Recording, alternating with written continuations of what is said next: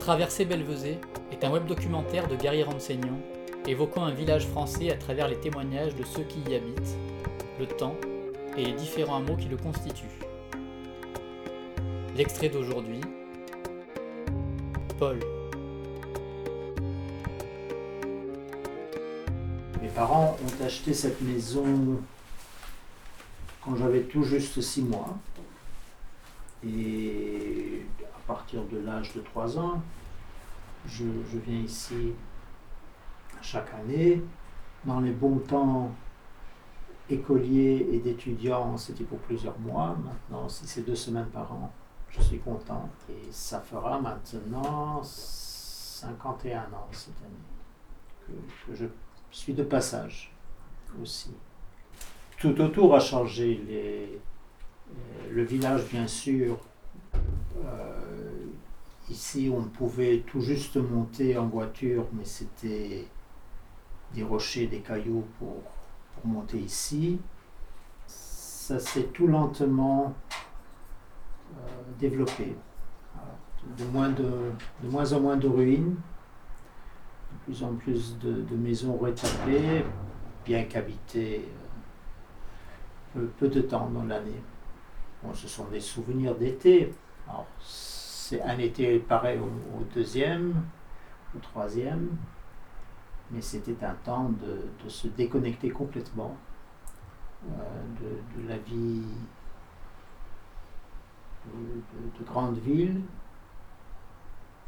Et puis on, on venait, il y, avait, il y avait des enfants du village, euh, principalement euh, Olivier et Pascal Chabrol, qui étaient à peu près du même âge que moi. Alors on, jouait ensemble, on, partait dans la garrigue, on faisait du vélo là où c'était possible.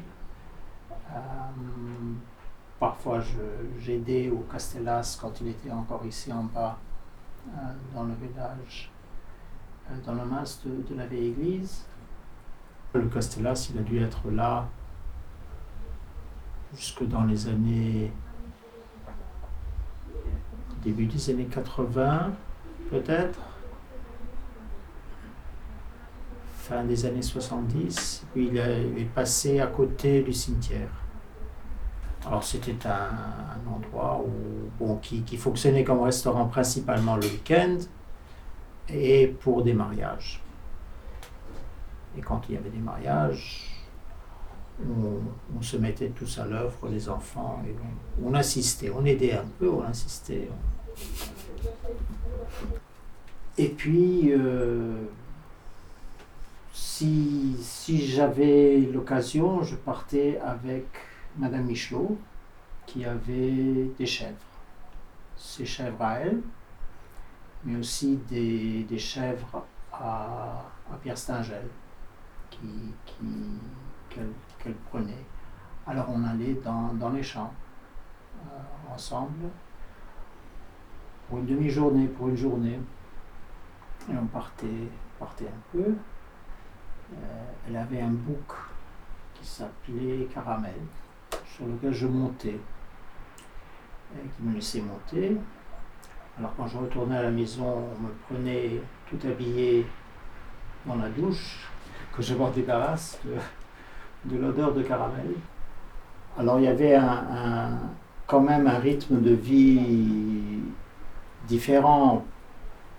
On pouvait facilement accéder à Uzès, mais il y avait presque personne n'avait le téléphone. Il y avait un téléphone au Castellas. Euh, et puis, si jamais on voulait téléphoner à l'étranger, il fallait aller à la poste à Uzès. De la poste, téléphoner à une dame qui n'était pas toujours de bonne humeur à Montpellier pour qu'elle fasse une connexion. Ça pouvait durer 15 minutes, ça pouvait durer deux heures avant qu'on puisse téléphoner chez mes grands-parents euh, en Angleterre. Alors on était vraiment coupé, coupé du monde.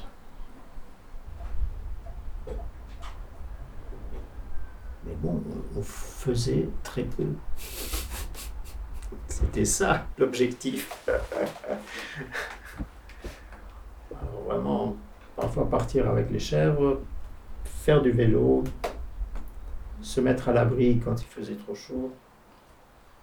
Voilà.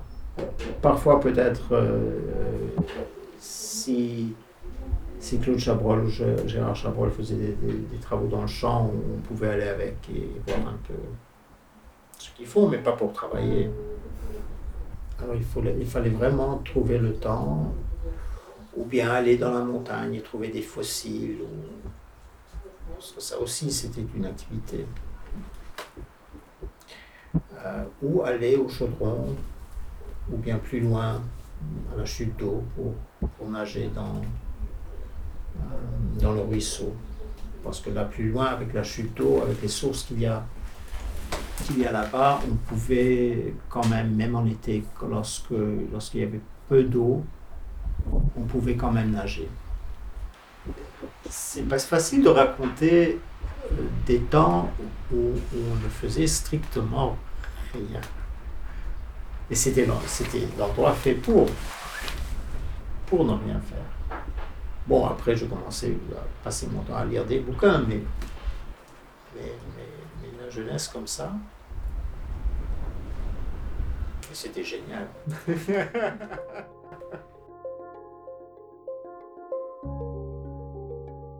C'était un extrait de Traversée Belvezé. Retrouvez l'ensemble du web documentaire sur traversée-belvezé.fr.